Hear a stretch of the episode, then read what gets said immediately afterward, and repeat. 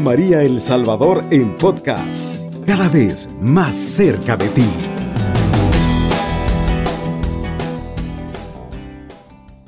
Es un placer estar nuevamente en este su programa Corazón de Adorador.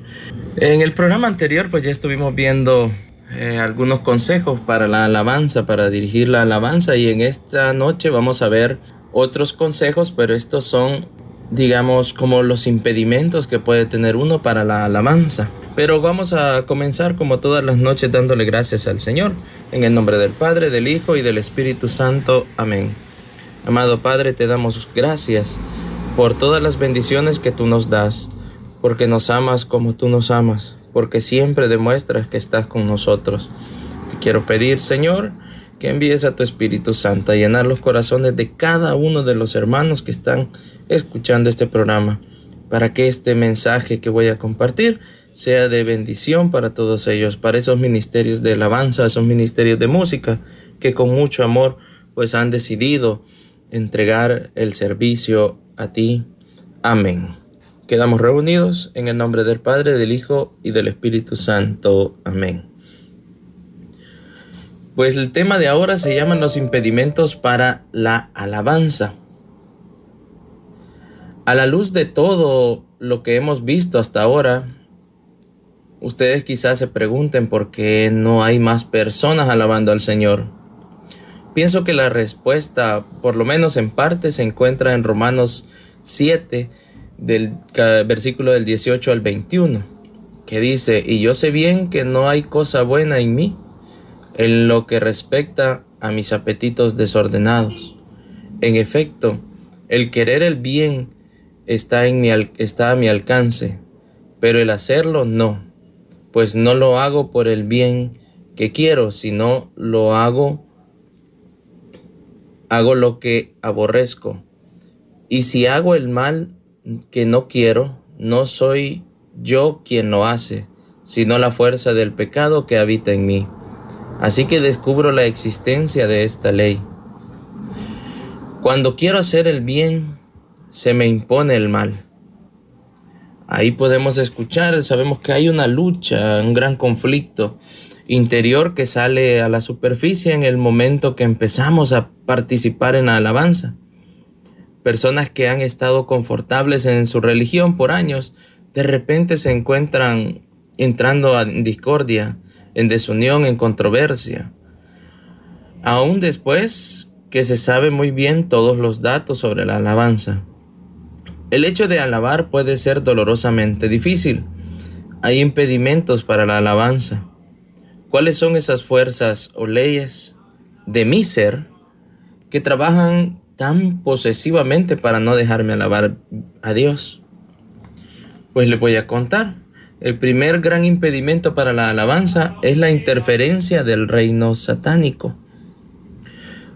Como han pasado tantas edades en servicios del reino celestial, Satanás comprende el valor, propósito y poder de la alabanza mucho mejor que la mayoría de las personas.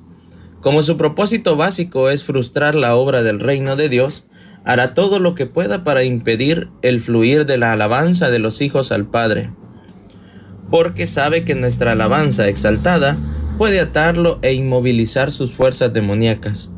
Su primera táctica es atacar nuestra alabanza, aún antes de que empiece, ciertamente antes de que pueda unirse a las alabanzas celestiales. Sin embargo, el Nuevo Testamento enseña que los santos no están sujetos a Satanás, sino que Satanás está sujeto a los santos, eso lo dice en Romanos 16:20, nos asegura, muy pronto el Dios de paz aplastará a Satanás bajo los pies de ustedes. Jesús le dio a sus discípulos poder y autoridad sobre todos los demonios, en Lucas 9:1, y aseguró a los creyentes que en mi nombre expulsarán demonios. Eso está en Marcos 16:17. Con su vida, muerte, resurrección y ascensión, Jesús le quitó al diablo todo poder, autoridad y posición y rango que le había usurpado y exhibido ante la humanidad. Nuestro maravilloso Señor Jesucristo redujo a Satanás al área extremadamente limitada de poder, y autoridad que poseía en el jardín del Edén. El poder de la persecución, él puede solo hablar, halagar, hacer propaganda, sugerir, argumentar o mentir. No le dé lugar en sus patrones de pensamiento. No le hable, no lo escuche. Si él no tiene acceso a su mente, no tiene poder para desviarlo de la alabanza. Él podría rodearlo con diez mil demonios y su alabanza abriría un camino a través de ellos. Su única oportunidad para impedirle alabar al Señor es poder persuadirlo o mantener su mente tan llena de pensamientos negativos que usted no sea capaz de alabar positivamente. Él no tiene poder contra usted de lo que usted con su voluntad le da por aprobación mental. Así que sométase a Dios, resistan al diablo y él huirá de ustedes, dice Santiago 4:7. Vemos que somos nosotros los que le damos el poder al enemigo para que pueda entrar en nuestra mente. Vemos que somos nosotros los que le decimos, eh, pasa adelante, ¿verdad? Somos nosotros, somos nosotros los que tenemos la autoridad para dejarlo entrar o no. El segundo impedimento para la alabanza, ese es el pecado. Como David lo dijo también, si en mi corazón hubiera yo abrigado maldad, el Señor no me habría escuchado. Eso está en el Salmo 66. El profeta Isaías también lo expresó así. Son las iniquidades de ustedes las que los separan de su Dios. Son estos pecados los que lo llevan a ocultar su rostro para no escuchar. Eso está en Isaías 59.2. La alabanza es casi imposible si el recipiente lo rechaza, lo rehúsa o aún no lo escucha. Nosotros no podemos enfrentarnos demasiado tiempo al rechazo con el silencio. Si procuramos expresar alabanza a Dios y los cielos parecen estar cerrados, no reprenda al diablo. Arrepiéntase de su pecado solamente y el pecado puede cerrar el oído de Dios a su alabanza. Se nos instruye que levantemos manos santas al Señor, no manos contaminadas. Es la voz de los redimidos que tiene audiencia con Dios, no la voz del rebelde Dios quiere que sean los que de corazón limpio invocan al Señor. Eso dice en la segunda de Timoteo 2.22. Los de corazón limpio invoquen al Señor. Es importante siempre estar en gracia con el Señor. Por supuesto, no alabamos al Señor por nuestra propia rectitud o justicia, que en sus ojos es como un trapo de inmundicia, ¿verdad? Sino por la humilde justicia de Cristo, que ha sido ofrecida por nosotros. El pecado no necesita más que ser confesado y borrado. En primera de Juan 1.9, el pecado no es problema para Dios, solamente para la religión. La sangre de Jesucristo, su Hijo, nos limpia de todo pecado. Primera de Juan 1.7. Ninguna persona tiene que vivir en el pecado. El pecado puede borrarse con confesión y limpieza. La cruz de Jesús se encarga del pecado, de su castigo, poder, presencia y culpa. En lo que concierne a la presencia del pecado, Dios no solamente lo saca a usted de Egipto, Él también saca Egipto de usted. Inmediatamente después de la Pascua viene el Mar Rojo, el que destruirá todo el poder del enemigo sobre usted y lo separa para siempre de regresar a la tierra donde fue liberado. Mirándolo del lado de Dios, pecado confesado es culpa perdonada. Ninguno tiene que sentirse impedido de alabar por pecado Enfréntese con el pecado primeramente. No procuren cubrirlo. Expóngalo a Dios, confiéselo. Permita que Él lo limpie y saque el más mínimo rasgo de pecado. Entonces usted podrá alabar al Señor en pureza y tendrá nueva motivación para alabar. Es importante siempre estar en gracia, siempre confesarse, siempre exponer, exponer a, Dios eh, nuestro pecado, entregárselo, arrepentirnos de corazón, para que así eh, nosotros podamos alabar al Señor en pureza. Los que cantan, los que tocan en el ministerio, en el coro, los que cantan, es necesario siempre estar en gracia de Dios para poder glorificar su nombre. Vamos a una pausa y regresamos en breve. Está en sintonía de Radio María El Salvador, una radio cristiana, mariana y misionera. Regresamos con su programa Corazón de Adorador. El tercer impedimento para la alabanza. Bueno, estamos hablando sobre los impedimentos, ¿verdad? Que nos, ¿Qué es lo que nos impide a nosotros poder dar una alabanza al Señor, poder alabar y glorificar el nombre de Dios? Les comentaba que el primer impedimento es la interferencia del reino satánico con nosotros. Se nos vienen mentalidades, cosas malas a nuestra cabeza. Y ahí vemos que nosotros somos los que tenemos la autoridad para poder decirle a Satanás, no entrarás en mi mente, porque mi mente y mi cuerpo son para Dios. Así que usted puede hacerlo así. El segundo impedimento es el pecado. Y vemos la necesidad de la confesión para poder ir a hacer un buen servicio, para, para poder alabar y glorificar al Señor. El tercer em, impedimento para la alabanza es la culpabilidad. Si no ha sacado el pecado, entonces la culpabilidad es actual y verídica. Por muy fuerte, mm, aún después de que se ha confesado el pecado, permitimos que la culpa siga en nuestra conciencia. A veces esto es resultado de debilidad de fe. En vez de creer lo que dice la palabra que somos perdonados, creemos lo que sentimos y no nos perdonamos. Todos sentimos la necesidad de hacer algo para, para remitir la culpabilidad. Pero la Biblia declara que Jesús ya ha hecho todo lo necesario por la remisión de nuestros pecados. No todo sentido de culpabilidad es resultado de debilidad de fe. Muchas veces el resultado de falta de deseo de perdonarnos a nosotros mismos. Aceptamos la verdad de la palabra de Dios que ha perdonado, pero añadimos, nunca me podré perdonar a mí mismo. ¿Usted es, el, es más grande que Dios? Si Él lo ha perdonado, ¿por qué rehúsa usted a perdonarse a usted mismo? ¿No ha aprendido todavía el gran peligro de un espíritu que no perdona?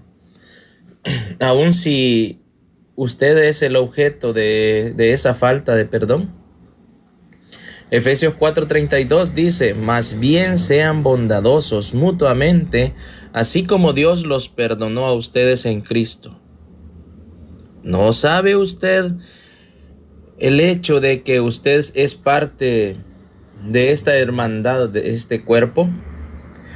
No permita que el conocimiento de sus motivaciones, pensamientos y sueños lo detengan de aceptar su perdón o de perdonarse a sí mismo. Jesús sabía todos estos procesos interiores cuando dijo, tampoco yo te condeno, ahora vete y no vuelvas a pecar. Eso está en Juan 8:11. Usted no fue perdonado porque él, mm, porque él no tenía todos los datos. Él sí los tenía. Y a pesar de esto lo perdonó. Salga de la culpabilidad. Permita que las ataduras caigan de sus manos para que esas manos puedan levantarse en alabanza. Quite sus ojos de sus propias fallas y vuélvalos a su Dios perdonador, porque esto lo motivará a exclamar en alabanza, dejé de condenar su pasado. Con esto arruina su presente y destruye su oportunidad de un futuro lleno de alabanza. Cuando las escrituras prometen, por lo tanto, si alguno está en Cristo, es una nueva creación, lo viejo ha pasado, ha llegado ya lo nuevo. Eso está en 2 Corintios 5, 17. Eso quiere decir exactamente eso. Atrévese a creerlo. Conduzca su vida como una nueva persona. El pasado está cancelado y enterrado. Déjelo allí. Preocúpese hoy, tómelo y enséñelo a obedecer su voluntad y plan. La alabanza es el mandamiento de Dios para el hombre. No permita que un falso sentido de culpabilidad frustre su voluntad de Dios para su vida. El cuarto impedimento para la alabanza es el temor. Temor de nosotros mismos, temor de la opinión de nuestros compañeros, temor de Dios, temor de liberar nuestros sentimientos interiores, temor a ser rechazados, temor al ridículo o simplemente temor. Hay pocas emociones en la experiencia humana que pueden inmovilizar e incapacitar a una persona más rápidamente que el temor. El temor puede obstruir el razonamiento sano, anestesiar los sentidos y ejercer una censura sobre nuestra voluntad. Tan peligroso y tan contrario a Dios es el temor, que Apocalipsis 21.8 dice que los cobardes estarán entre los echados al lago de fuego. No creo que sea que Dios los castiga por su temor, sino que su temor los incapacita para obtener las promesas y provisiones de Dios. Por eso es que Jesús después de su resurrección dijo tantas veces, no teman. He visto personas tan controladas por el temor que ninguna cantidad de enseñanza sobre la alabanza los mueve a participar. Hasta que no se conquiste este temor, la alabanza no es posible. Y Satanás, quien es el autor del temor, lo usa como arma mayor para contrarrestar nuestra arma de la alabanza. Como todas las cosas que Satanás corrompe, el temor no es cosa mala del todo. Es parte del mecanismo de defensa que Dios ha puesto en cada uno de nosotros para protegernos. Pero fue destinado para proteger, no para gobernar. Hay veces cuando tenemos que ir en contra de nuestro temor a hacer lo que sabemos que es necesario hacer, y aquí es cuando Dios nos da el valor moral y físico para superar nuestro temor y temblor natural. El hombre que dice nunca haber sentido temor miente. El temor es común en todos nosotros. Muchas veces la única diferencia entre un cobarde y un hombre de coraje es el modo en que cada uno maneja el temor. Hay un perfecto antídoto al temor en las escrituras, sino que el amor perfecto echa fuera el temor. El que teme espera el castigo, así que no ha sido perfeccionado en el amor. Dice el primera de Juan 4:18. El antídoto es el amor perfecto, o sea, Dios. El pequeño niño Llora durante la noche aterrorizado por los truenos y relámpagos. El padre contesta, ¿estás bien, querido? Tu papi está aquí. ¿Qué clase de respuesta es esa? Es una ofrenda de amor perfecto que echa fuera el temor. Si esa respuesta no es suficiente, el niño se acuesta con sus padres y sintiendo el calor del amor acostado junto a ellos, se duerme en medio de la tormenta. Cuanto más nuestro Padre Celestial quiere consolar el corazón aterrorizado con las sencillas palabras, está bien, yo estoy aquí. Sus brazos están extendidos para consolar y asegurarnos de su gran amor. ¿Cómo podemos temer si estamos rodeados por su pleno amor? Cuando el cristiano quita sus ojos de Satanás, de sí mismo y de otros, y enfoca el ojo de su espíritu sobre el amado Padre Celestial, sus temores se derriten. Puede ignorar tormenta que puede ignorar la tormenta que el temor ha producido y responder como un niño amoroso a Dios, cuyo amor para él es totalmente perfecto. Quienes han entrado en las cosas de Dios han aprendido a controlar su temor, sometiéndolo y entregándose ellos mismos al magnífico amor de Dios. En medio del fluir de amor, no podían estar asustados. Vemos la importancia, ¿verdad?, de dejarse amar por Dios, de tener la mirada siempre puesta en Dios y ahí todo temor se va a ir. ¿Temor a qué? Hermano, si usted canta y es de esos que solo llega, lee la, la letra de la canción, la cantó y ya no dijo nada más, ya no hizo nada más, no ministró, no, no dijo palabra de Dios, no dijo nada más que cantar por temor. Sabe que hay la necesidad de hacerlo, pero no tenga miedo, usted ponga su mirada siempre en el Señor. El quinto impedimento para la alabanza es nuestro propio ego. La actitud que tenemos hacia nosotros mismos, nuestra propia imagen, a veces esta imagen es muy positiva y nos vemos perfectos o casi perfectos.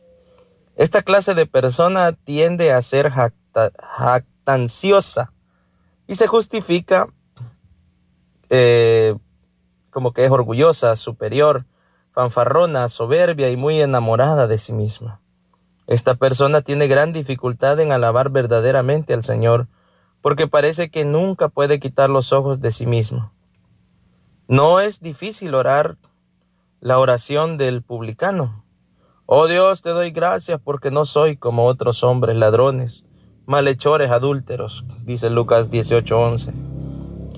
Cuando él, eh, eh, él intenta alabar, usualmente se expresa como yo te alabo que yo, yo, yo, yo, todo es yo, yo. Esas son las oraciones de ellos. Es muy difícil alabar a Dios cuando lo único que usted puede ver es a usted mismo y a sus éxitos. Hay una forma de elogio o alabanza muy superficial que demanda una respuesta importante, pero esta no es alabanza aceptable a Dios. Dice Romanos 12, 12 versículo 3. Les digo a todos ustedes, nadie tenga un concepto de sí más alto que el que debe tener. El corazón de la alabanza tiene que ser el Señor Jesucristo. Mi mente tiene que estar centrada en Dios, no en mí mismo. Mi deseo tiene que ser llamar la atención hacia Él, no hacia mí. Pero no es solamente la persona que se exalta a sí misma la que tiene dificultad en alabar. Las personas que se rebajan tienen la, igual, la misma dificultad. Si su actitud y expresión es qué grande soy o qué poco soy, el corazón de la expresión todavía es yo. Algunos cristianos parecen nunca salir del hábito de pensar mal de sí mismos. Creen que es humildad. Constantemente hablan mal de sí mismos. Desprecian sus talentos y actividades, rehusan cualquier servicio diciendo que no lo merecen y otros lo pueden hacer mucho mejor que yo. La verdad es que han desarrollado una forma de autojustificación religiosa, que confiesa Pablo, porque la persona se engaña a sí misma, está convencida de la pureza de su humildad, tan convincente es esta falsa humildad que los ingenuos hasta los enseñan como ejemplos de piedad. Eso es absurdo. Ellos están tan centrados en el yo como el jactancioso. En su modo salamero y recatado, en su modo eh, llaman ellos la atención a sí mismos, tanto como las personas que demandan ser el centro de todo, su orgullo en sus fracasos es tan grande como el orgullo en, su, en otros, en sus éxitos. El mismo versículo nos previene que no tengamos más alto concepto de nosotros mismos, pues concluye, sino que piensen de sí mismos con moderación, según la medida de lo que Dios le haya dado. En Romanos 12:3. Tampoco debemos exaltarnos o rebajarnos. Debemos pensar de acuerdo a lo que Dios ha hecho en y a través de nosotros. Lo que fuimos no es importante, lo que seremos sí lo es. Ninguno de nosotros es de poco valor porque el mismo precio se pagó para redimir a cada uno de nosotros. Debemos obrar exclusivamente con Dios, su persona, sus hechos, su gracia, sus promesas y sus provisiones. Está en sintonía de Radio María El Salvador, una radio cristiana, mariana y misionera. En el sexto impedimento para la alabanza es involucrar conceptos erróneos de Dios. Pongamos atención. Si vemos a Dios como riguroso, dominante, exigente, insensible, es muy difícil liberar emociones alegres de alabanza a Él. También si nuestros conceptos de Él son tan altos y elevados que Él llegue a ser impersonal, inaccesible, desinteresado, otra vez tendremos mucha dificultad en nuestra alabanza. Hemos tomado muchos conceptos fuera de la Biblia. Hemos sido influenciados por el modo en que se nos contaron las historias bíblicas en nuestra niñez. Hemos sacado muchos conceptos de himnos y cantos que hemos entonado. Las personas quienes nos predicaron han tenido una gran influencia en moldear nuestros conceptos de Dios. El arte religioso, libros, películas y dramas han determinado mucho la manera en que pensamos de Dios. Nuestras relaciones con nuestros padres terrenales, como es natural, nos han influenciado enormemente. Me di cuenta que era necesario regresar a la Biblia y encontrar cómo Dios se ha revelado a nosotros antes de que mi alabanza pudiera ser solo un acto de obediencia. Necesité un cuadro totalmente nuevo del amor de Dios, su misericordia, su tierna compasión y su perdón sin falta. Necesitaba ver cuánto le importaba yo y qué alabanza ministra a Él, como también a mí. Cuando empecé a verlo en una relación de novio, como en el cantar de los cantares, encontré que mi respuesta a él era mucho más natural y también placentera. Me di cuenta que podía responder al amor y eventualmente aprendí a responder con amor. Pero descubrí que en mi caso fue necesario tener un cambio de mente acerca de Dios antes de que pudiera aceptar o darle amor. Hay tantos otros conceptos de Dios que limitarían nuestra alabanza. Si tenemos una imagen mental de un Dios muy complaciente, donde no importa lo que hace porque es grande en su misericordia, será difícil alabar. Todos necesitamos y deseamos un guía. Si no vemos a Dios como justo, será difícil alabar cuando nos enfrentemos a la injusticia del hombre. Si no vemos la fidelidad de Dios, la infidelidad del hombre podría llevarnos a la existencia sin alabanza. Todo lo que llegamos a saber de Dios tiene que venir por su revelación. Esa revelación ya se nos ha dado en su palabra. Es imperativo que el que alaba se identifique con las escrituras para engrandecer su comprensión de Dios, para que sus alabanzas abunden más y más. El séptimo impedimento para la alabanza se entienda mejor si leemos Isaías 61.3. Y a confortar a los dolientes de Sión, me ha enviado a darles una corona en vez de ceniza, aceite de alegría en vez de luto, traje de fiesta en vez de espíritu de desaliento. Serán llamados robles de justicia plantio del Señor para mostrar su gloria. Esto parece ser el cuadro de intercambio divino, el ofrecimiento de alegría en lugar de tristeza y desaliento. Para ser vestidos con alabanza tenemos que estar listos a dejar el espíritu de angustia que nos rodea. Tenemos que dejar de tener lástima por nosotros mismos, gozar de nuestra miseria y de nuestra actitud negativa, y llena de aflicción. La alabanza no puede sumarse a una vida negativa, más bien la reemplaza. El gozo reemplaza la tristeza. El triunfo reemplaza la angustia.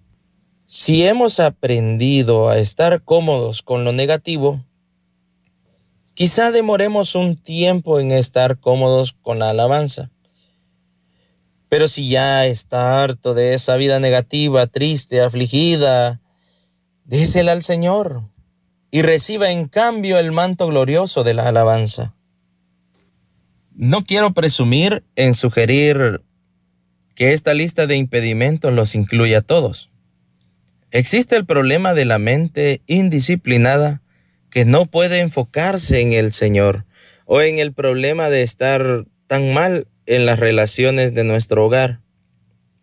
Que la alabanza parece una burla, pero creo que los siete que hemos enumerado son los mayores y seguramente usted ha visto en uno o más de ellos.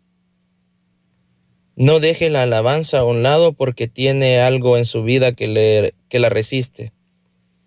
Use la alabanza para conquistar esa área de su vida. Será más fuerte y la alabanza fluirá a través de usted como un río. Dios será glorificado en los hombres. A través de su alabanza serán edificados. Dios será glorificado y los hombres a través de su alabanza serán edificados. ¿Quién nos apartará del amor de Cristo o de expresar ese amor? La tribulación o la angustia, la persecución, el hambre, la indigencia, el peligro o la violencia. Así está escrito. Sin embargo, en todo esto somos más que vencedores por medio de aquel que nos amó, pues estoy convencido de que ni la muerte ni la vida, ni los ángeles ni los demonios, ni lo presente ni lo porvenir, ni los poderes, ni lo alto ni lo profundo, ni cosa alguna en toda la creación podrá apartarnos del amor de Dios, que nos ha manifestado en Cristo Jesús nuestro Señor. Un texto de Romanos 8, 35, del 37 al 39. En esta misma, este mismo capítulo, Romanos 8, 28, nos dice que tenemos que cambiar nuestra manera de pensar para que así podamos cambiar nuestra manera de vivir. Hay que confiar y entregarle toda nuestra vida al Señor. Hay que entregarle nuestros dones, nuestros talentos a Dios para que sea Él el que obre, para que sea Él el que nos ayude a superar nuestros temores, para que sea Él que nos ayude a reconocerlo a Él como Rey y Señor, como el único, el, el único en el que tenemos que tener la vista puesta. Si nosotros estamos con Dios, si nosotros nos agarramos de la mano de Dios y no nos soltamos, y luchamos por mantenernos rectos, fiel a su voluntad, fiel a, la, a, la, a los mandamientos, a lo que Él nos manda, Dios recompensará grandemente. Dios nos ayudará en toda dificultad. Como ministerio de música, si todos nos unimos a pedir algo por, con fe, tal vez eh, algunos de los hermanos de, del ministerio del coro eh, están pasando dificultades, están pasando eh, problemas o enfermedades. Qué mejor que unirse todos en comunidad, orar a Dios, darle gracias, pedirle perdón, ponernos en gracias con Él. Es necesario todo eso y entregarle nuestra vida al Señor y verá cómo todo va a ir caminando. Ojo, no significa que todo va a ser color de rosa, ¿verdad? Que ya no va a haber problemas, no. Siempre el enemigo va a buscar la manera de que nosotros nos distraigamos, de que nosotros lleguemos y, no, y le demos cabida a él en nuestra mente. Pero ya escuchamos en esta, en esta, en esta, este, esta noche que puede estar rodeado de diez mil demonios, pero desde el momento usted empieza a alabar y a glorificar el nombre de Dios, la alabanza nos va abriendo caminos. Así que los animo a continuar en esta labor de glorificar el nombre de Dios. Hoy estamos aprendiendo cosas nuevas. Estamos aprendiendo qué es lo que nos puede impedir alabar al Señor de corazón. Hemos aprendido cuáles son los alimentos del músico, qué es lo que nosotros tenemos que hacer para irnos formando, para ir haciendo de mejor manera nuestra labor en el campo de la alabanza al Señor. Así que los animo a continuar, a darle gracias al Señor siempre por la vida, por los dones y los talentos. Cubriendo todo El Salvador. Radio María, 107.3 FM.